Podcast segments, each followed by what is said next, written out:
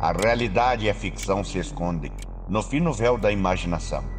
Em histórias emocionantes e arrepiantes que você só encontra aqui no podcast Estrada Sobrenatural. Você tem coragem de pegar essa carona? Vem comigo, eu vou te contando no caminho.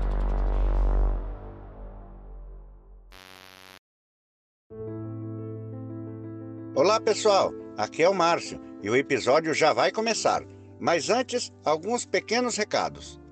Este podcast é um projeto feito a duas mãos, apenas eu e o Celésio.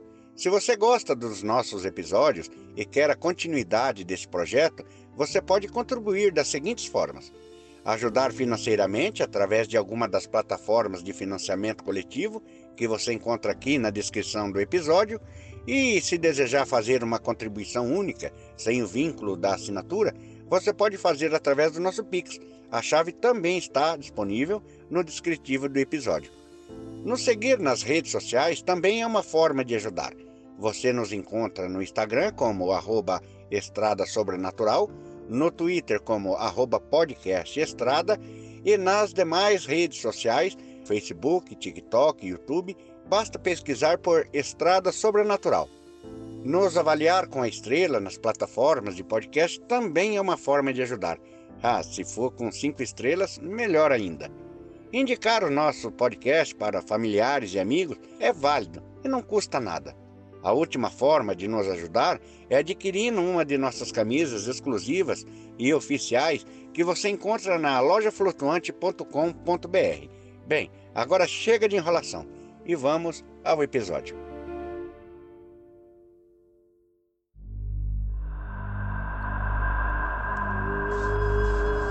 Essa história que eu vou contar, eu já tinha contado para um grupo de amigos, foi um fato inusitado e me deixou pensativo.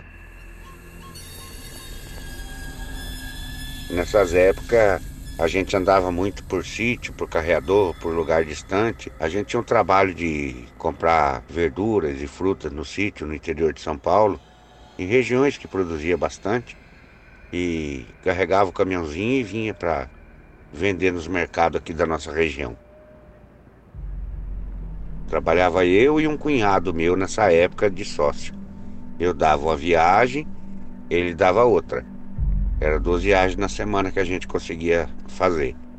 E funcionava assim, a gente passava, carregava o caminhãozinho com as caixas plásticas que, que ia transportar as verduras, e em todos os sítios que a gente já tinha conhecimento, distribuindo essas caixas plásticas para o pessoal colher as, as verduras, as frutas para gente, colocar nessas caixas, depois a gente passava recolhendo para vir embora para nossa região para vender tudo aqui nos mercados. A gente trabalhou muito tempo nesse serviço aí, eu e um falecido cunhado meu. E nesse dia em questão aconteceu um fato tão inusitado que depois eu fiquei muito pensativo. Eu não cheguei a ver, eu não cheguei a vivenciar o fato em si, mas eu vivenciei toda a angústia que aquele povo sentiu naquele dia, porque eu cheguei ali logo na hora do ocorrido.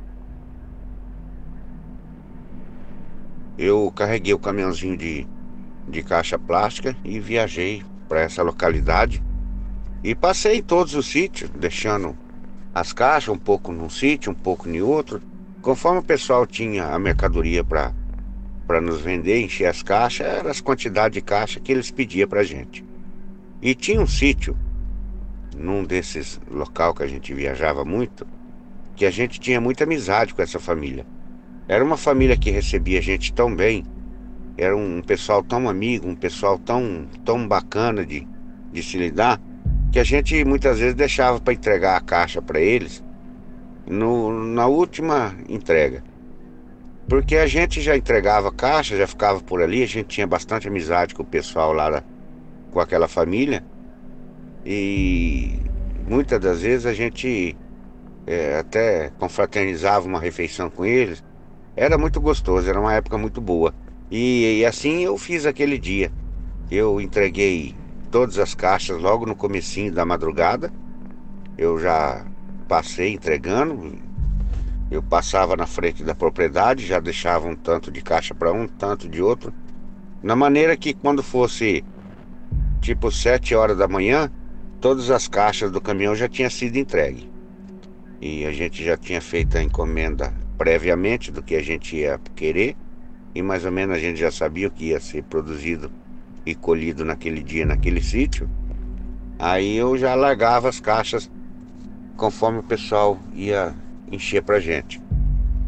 Era uma viagem eu fazia assim, a outra viagem era meu cunhado, e assim a gente fazia e fez durante muito tempo.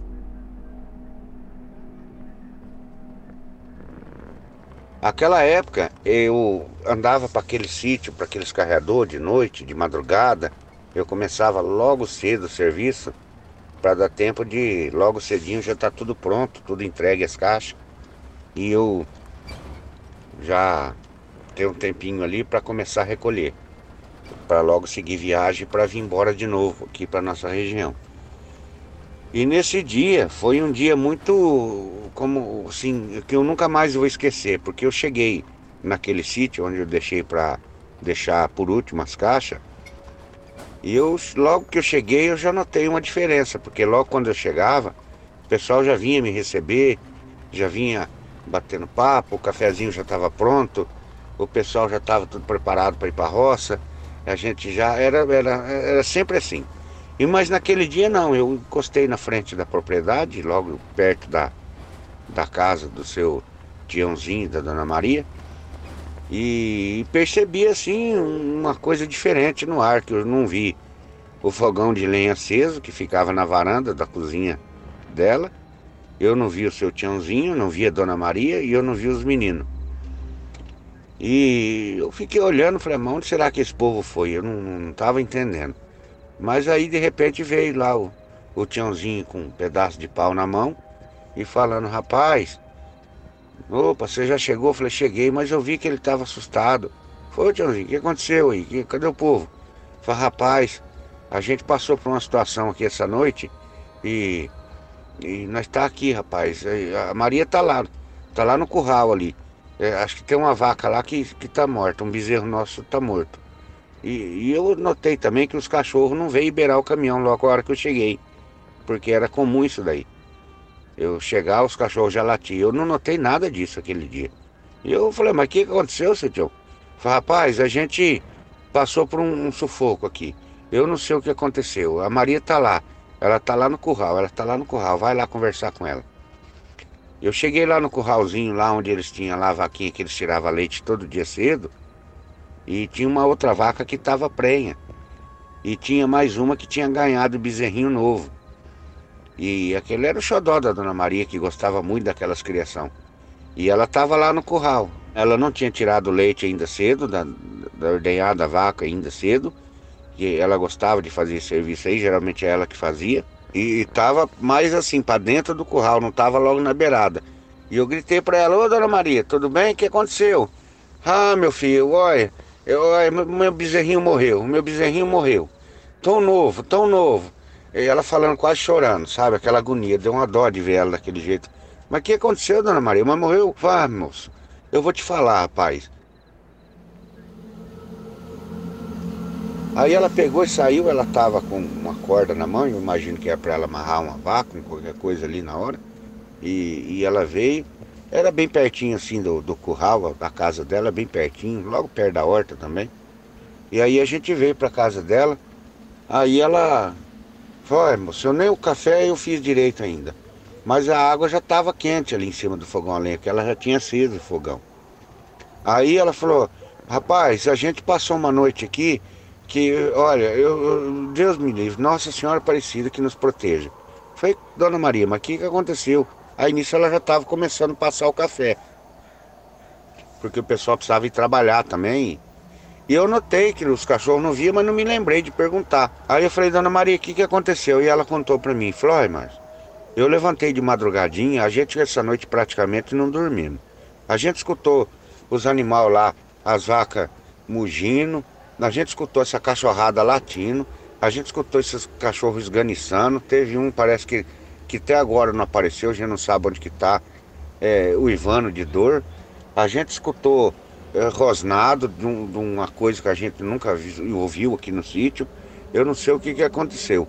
Olha, eu vi uma coisa tão esquisita agora cedo que eu tô aqui, tô. Eu, minha Nossa Senhora. E ela falava desse jeito comigo. Falei, dona Maria, mas calma.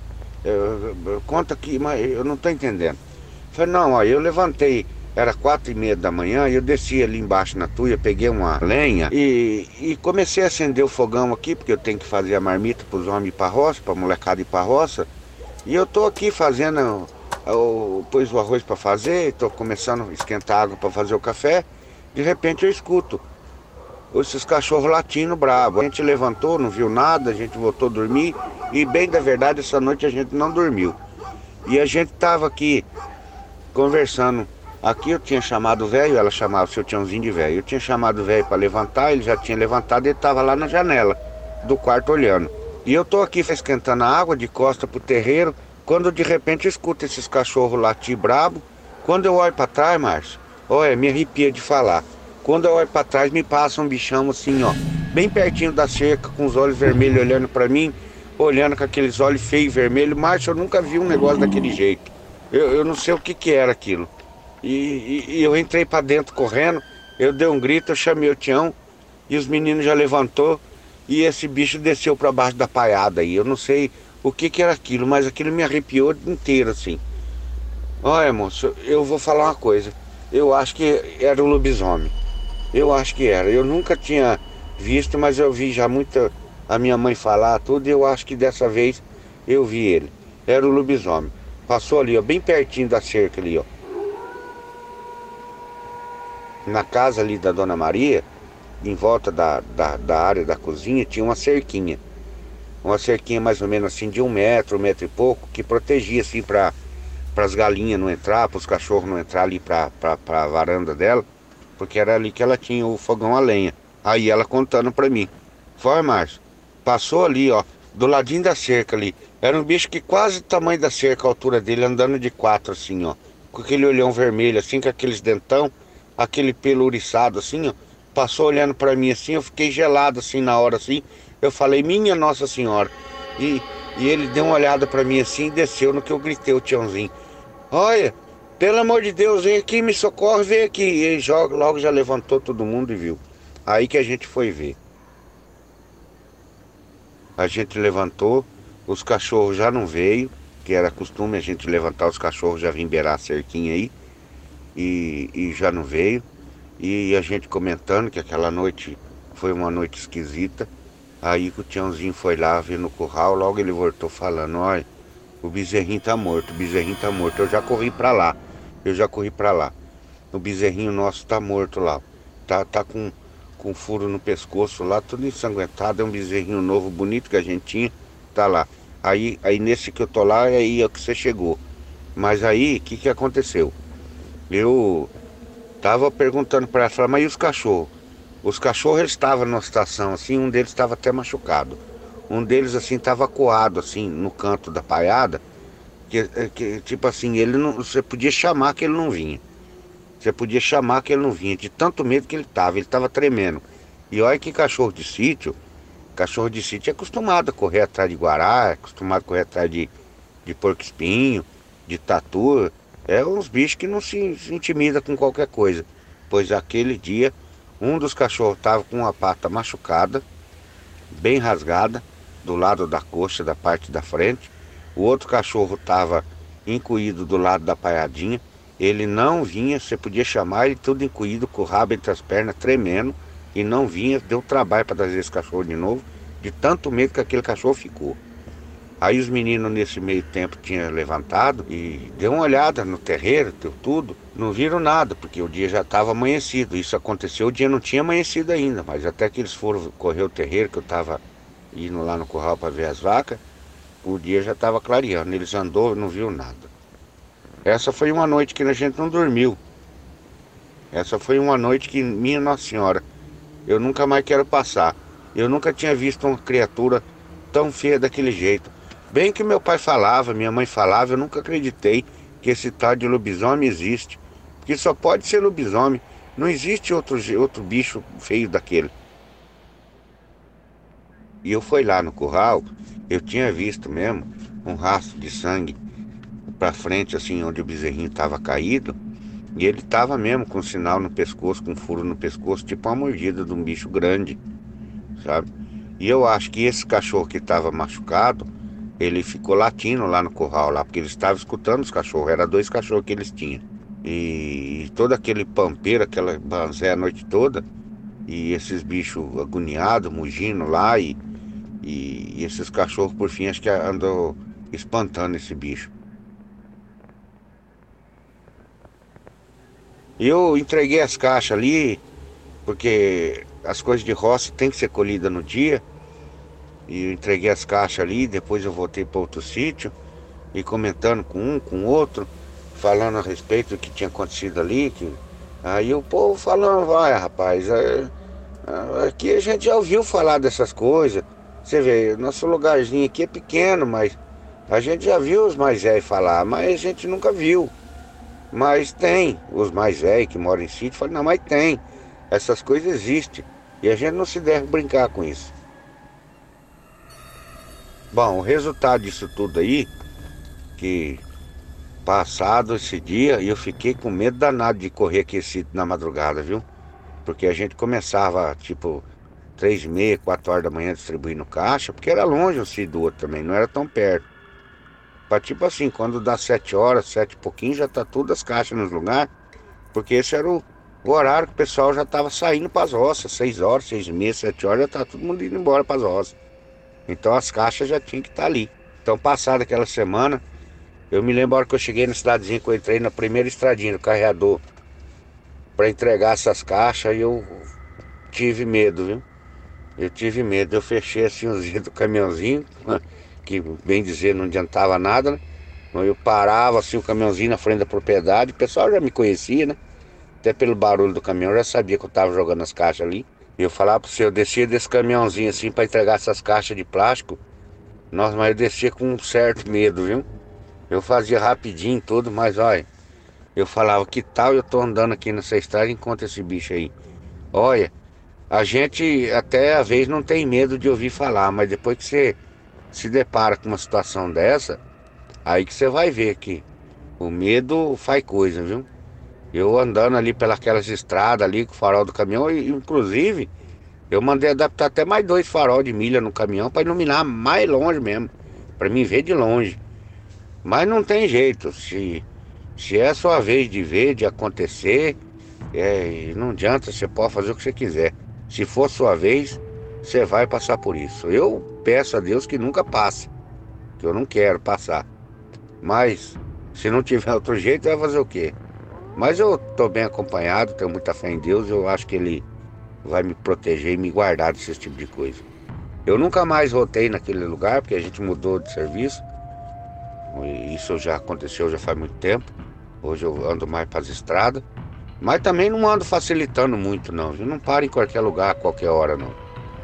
Eu procuro sempre fazer minhas viagens para em local seguro. Porque a gente nunca sabe as coisas que ronda durante a noite nessas estradas sobrenatural aí e nesses lugares ermos aí. Deus me livre.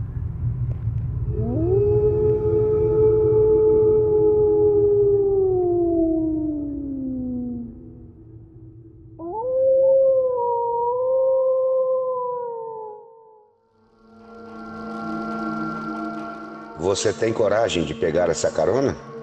Vem comigo. A estrada é sobrenatural.